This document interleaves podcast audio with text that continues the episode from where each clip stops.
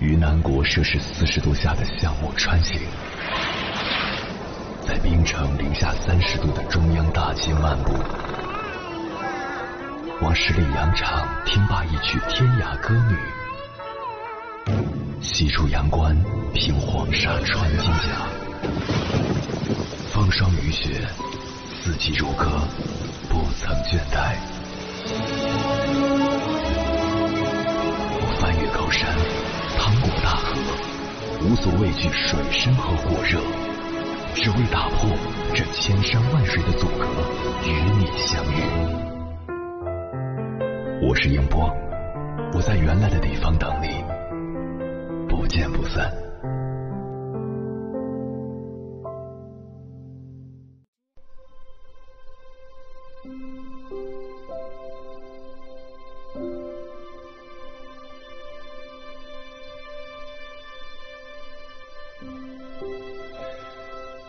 曾国藩曾在家书中和儿子分享自己练字的心得。早年间，我临摹颜真卿、柳公权的字帖，用纸数以百计。四十岁之前，仍不得其中真谛，字的鼓励和间架都毫无可取之处。四十八岁后，我静心临摹李北海的《岳麓寺碑》，坚持八年，用纸数以千计，才略有成就。字要刚劲有力，就得一笔一画磨笔力；人要有所成就，就得一步一步才能圆满。为人处事，沉住气，慢慢来，方能水到渠成。在这里提供三点建议：一事缓则圆。小窗幽记中说：“处事最当熟思缓处。”熟思则得其情，缓处则得其当。凡事缓一缓，给自己思考和解决的时间，才不会被情绪裹挟，决策失误。元末，朱元璋逐渐崭露头角，成为领袖。当时占据浙江、安徽、湖广的张士诚、陈友谅、徐寿辉等人已纷纷称霸。而走出凤阳、亳州、滁州，来到富饶南京的朱元璋，仅设元帅府，称吴国公。他深知，一旦称王，元朝官员便立刻会派兵攻打，韬光养晦才能壮大自身。缓称王是朱元璋高筑墙、广积粮、缓称王大战略的最后一环，但实际上这也是朱元璋得以成为最大赢家中最重要的一环。因为急于称霸，张士诚被百万大军围攻，陈友谅一直被援兵盯着打，徐寿辉被围剿，而朱元璋的缓让他避开天下人的注意，不断蓄势崛起，成就了大明王朝的百年基业。正如格言联璧中所说：“有才而性缓，定属大才。”真正的智者遇事从不着急，而是放缓节奏，先看清局势，合理判断，再谋略对策。急难成效，事缓则圆。给自己一点时间，想通理顺，从长计议，才是遇事最有水平的解决方式。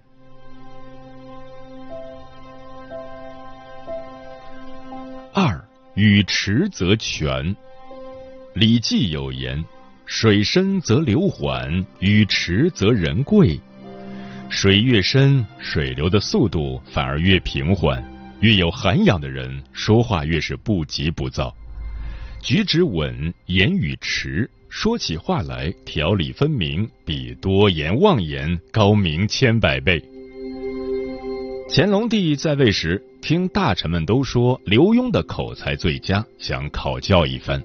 想好对策后，乾隆将刘墉找来，对他说：“刘爱卿，什么是忠孝呢？”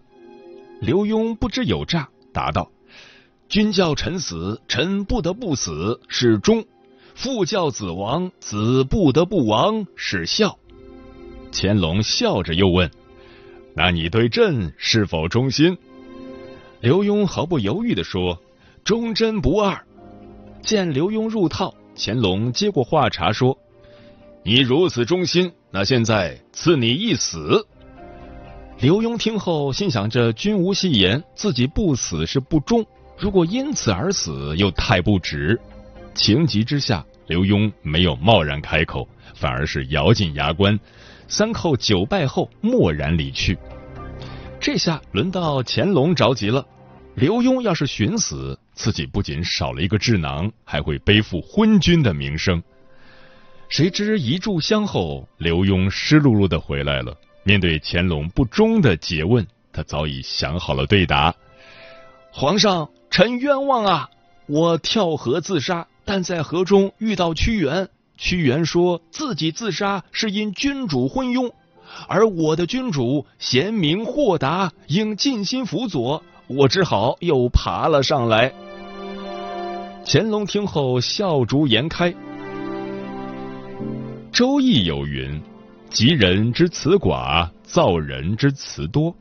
会说话的人，并非那些滔滔不绝、口若悬河的人，而是在察言观色和审时度势之后，开口慢半拍的人。说话是能力，语迟是智慧，深思熟虑再开口，既是尊重他人，亦是周全自己。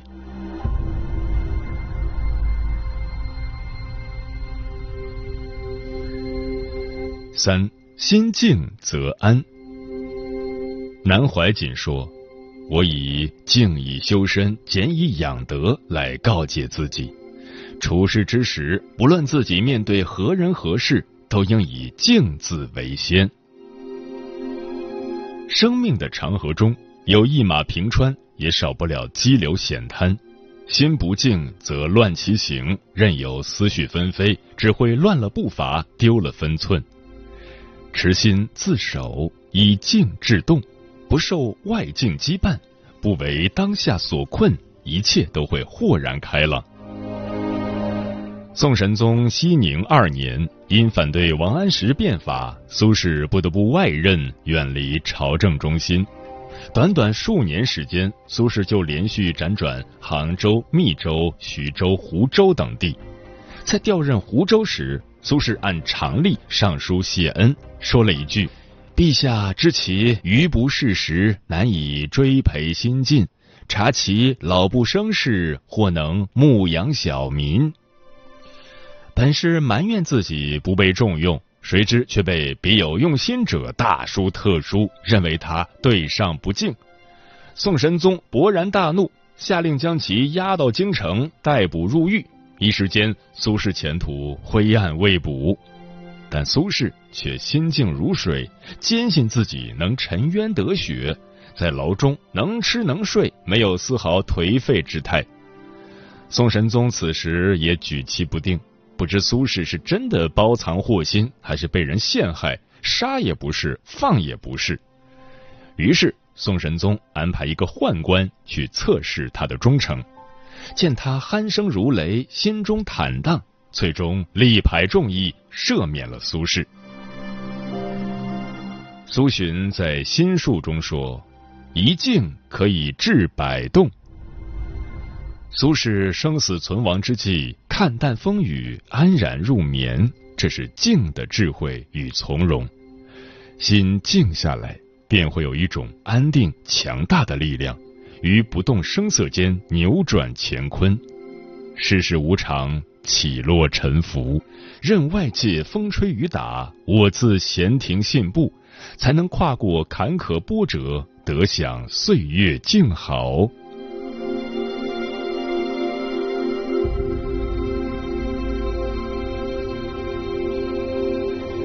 心浮气躁者一事无成，沉着冷静者百福自集。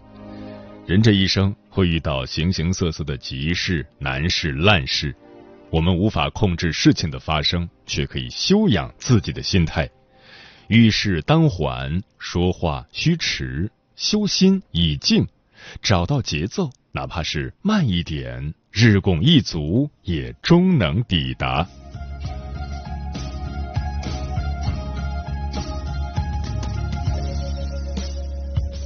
路上有数百公里，难难预计将怎么收尾？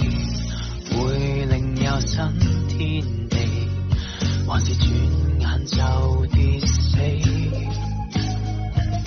泪，但我爱上喘气，再继续踏着步，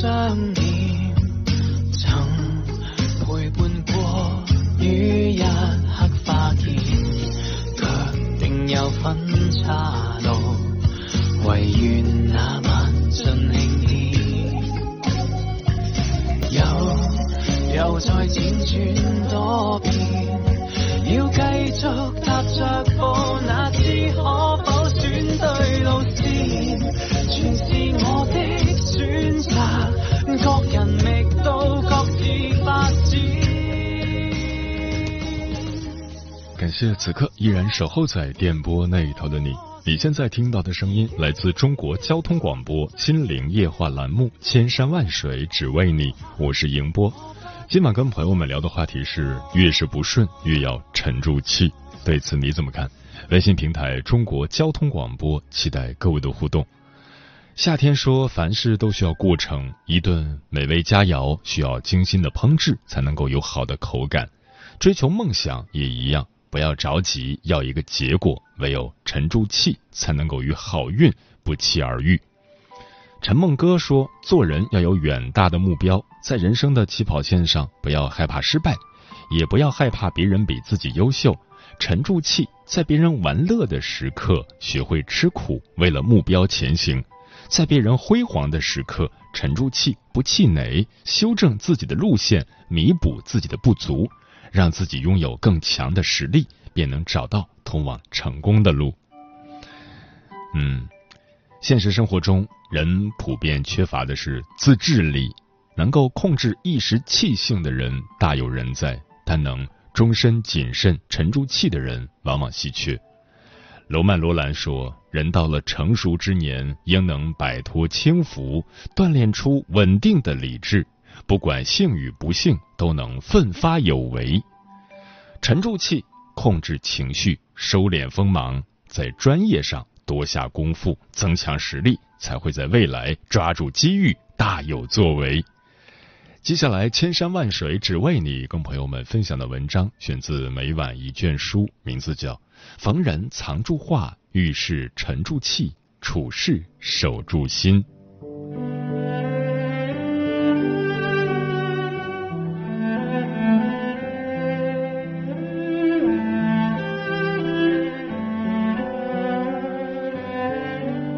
沉思录中写道：“言谈不可杂乱。”做事不可焦躁，灵魂不可不安，日子才能平稳无忧。一个人的言行举止里藏着他的生活品质，说话不随意，行事不急躁，做人不任性，才能做自己人生真正的掌控者，越过越舒心。成年人最顶级的修养，不过是藏住话，沉住气，守住心。逢人藏住话。古语云：“知人不必言尽，留人三分余地。”言多必失，祸从口出。说话没有分寸，就容易招致无妄之灾。南宋吴曾的《能改斋漫录》中记载了这样一个故事：降服二年，二十五岁的刘永参加礼部考试，他信心满满，觉得自己必能考取头名。可没想到的是，他的文章被皇帝看作文辞虚华不实，惨遭落榜。原本这也不算什么大事，接受这次的成绩，安心准备，争取下次考中便是。然而刘勇却不服气。他逢人就说：“功名利禄的虚名，我根本看不上。”他还写了首《贺朝天》，其中有句“人把浮名换了浅斟低唱”，表达自己对功名的不屑。刘勇的话和词很快流传出去，连皇帝都有所耳闻。几年后，他再次参加科考，放榜之时，他本已被录取。但皇帝想起刘勇之前说的话，不由得心生恼怒，说：“且去浅斟低唱，何要浮名？”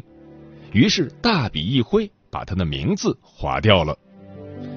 其实刘勇才华无双，本可以在官场大展宏图，可就因为一时的泄愤之言，断送了自己的仕进之路。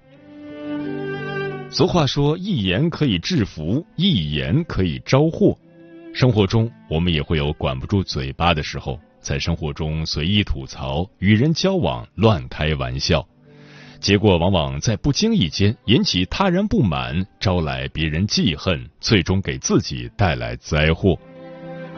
正如朱自清在《沉默》中所言：“你的话应该像黑夜的星星，不应该像除夕的爆竹。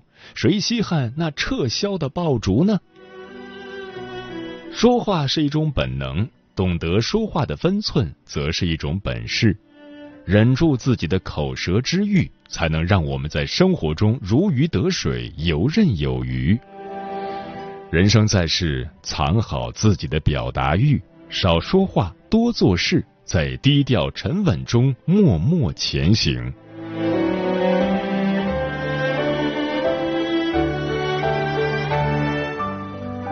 遇事沉住气。知乎上有一个热门问题：什么能力很重要，但是大多数人却没有？其中一条高赞回答说：遇事迅速恢复平静的能力。生活永远充满变故，计划总是赶不上变化，遇事稳得住，才能见招拆招，游刃有余。曾看过这样一个故事：唐文宗时期。裴度被任命为中书令，执掌相国大印。有天晚上，他正与宾客们一起观看戏曲表演，突然有个下级属官推门而入，神色慌张，哆哆嗦嗦的对他说：“不好了，出大事了！大人，官印不见了！”官吏丢了印，如同战士丢了枪一样，性质非常严重。裴度听完后，端起杯子喝了口茶，淡淡说道。我知道了，你先回去，这件事不要声张。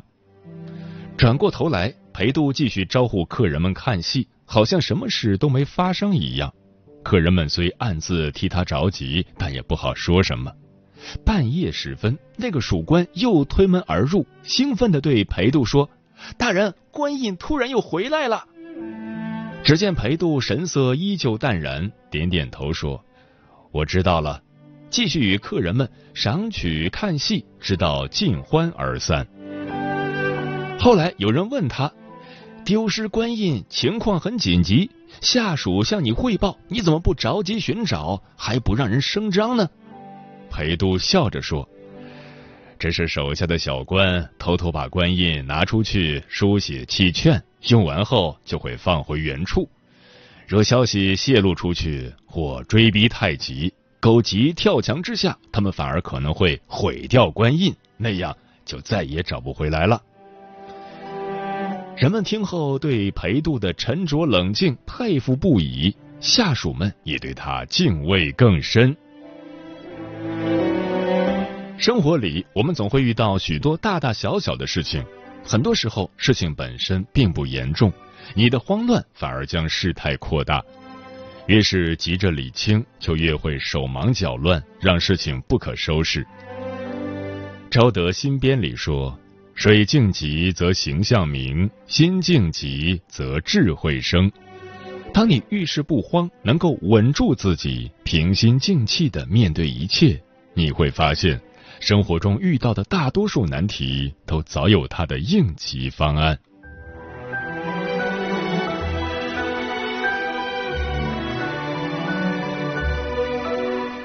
处事守住心。孟子曰：“人有所不为也，而后可以有为也。”一个人想要有所作为，必须先要知道什么事情可以做，什么事情不能做。为人处事，唯有守住原则，才能守住人生的边界。《曾国藩传》中记载了这样两件事。第一件事是曾国藩任两江总督时，有个县令给他送了一幅王羲之的真迹。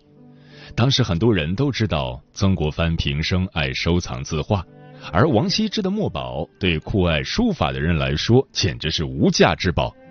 曾国藩拿到这幅字，观赏了一番，说：“世间尤物，不敢妄取。”于是差人将县令叫回来，把书法退还了回去。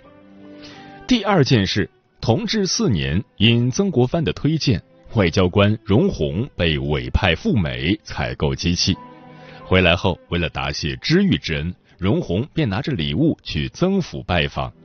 巧的是，曾国藩因事外出，却特意留下口信：若荣闳带的礼物价值不超过二十两，就留下；超过的就退回去，不准收。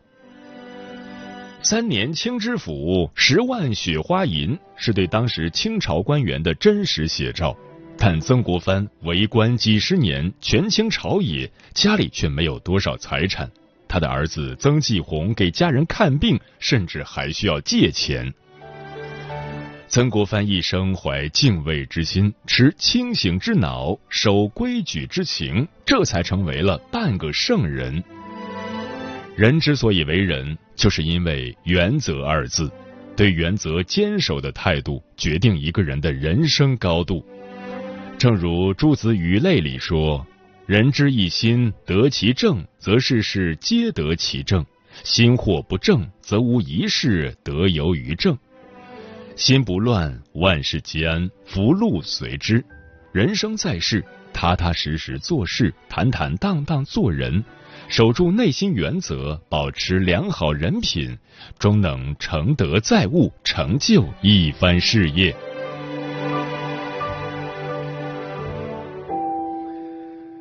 一代宗师里有句台词：“做羹要讲究火候，火候不到，众口难调；火候过了，事情就焦。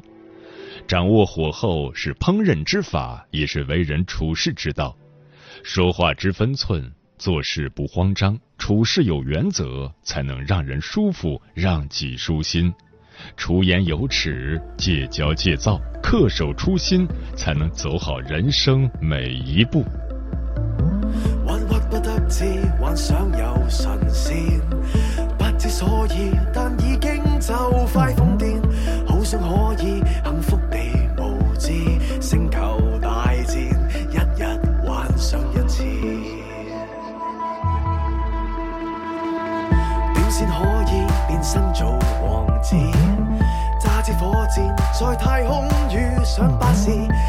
穿过墨黑折射线，好想失控，好想失控，但要沉住气，看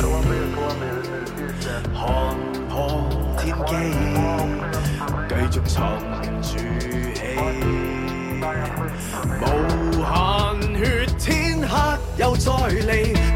美梦，人匆匆十世中，情绪身体都不再受控，寂寞或愤怒，在天黑会见到，得过几声点够嘈。